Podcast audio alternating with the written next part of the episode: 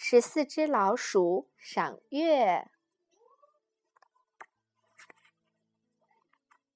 老九升上来了，嗖嗖的升上来了。老九，从这里开始，你就要自己爬梯子了。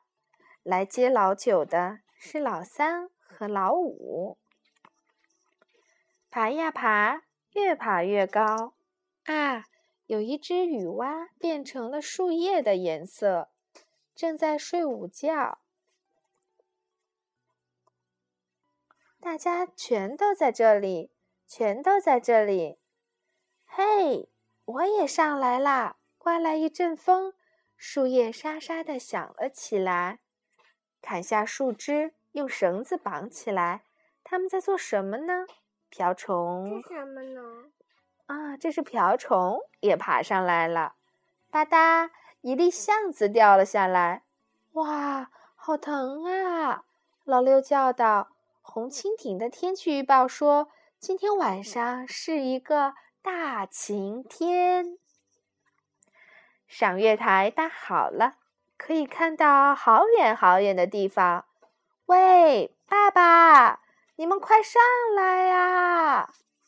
红红的太阳落山了，染红了森林，染红了远山，染红了天空。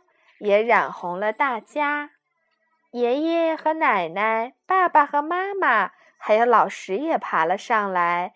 天渐渐的黑了，供上饭团吧，供上栗子和橡子吧，月亮就要升起来啦。太阳吗？月亮出来啦，出来啦。晚上对不对？啊，晚上啦，月亮出来了。大家呢？大家都睡觉啦。大家都睡觉啊。